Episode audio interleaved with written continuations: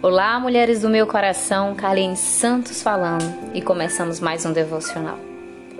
Esse mês nós estamos abordando o tema Supere barreiras e viva o seu propósito. Todas nós enfrentamos barreiras, muitas vezes diariamente. Muitas de nós enfrentamos a barreira do medo, da injustiça, da ansiedade, dos temores, da perseguição, da dor, da perda, da saudade, da insegurança, dentre outras. E geralmente essas situações estão batendo a nossa porta, querendo entrar em nosso coração, entrar em nossa vida e fazer morada.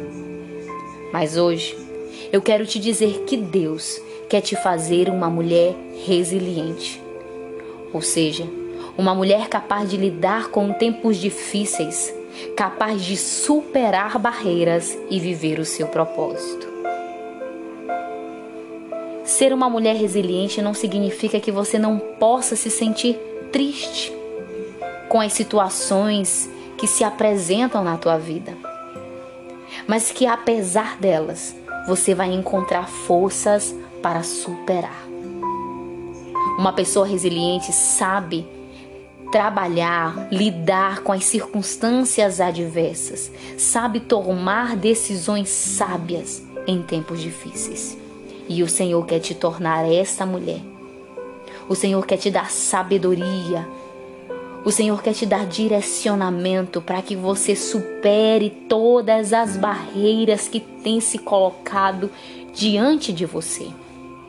Pois nós servimos e tememos a um Deus que nos conhece, que muitas vezes permite que os processos difíceis se apresentem diante de nós, porque Ele sabe o que deseja fazer conosco, aonde deseja nos levar.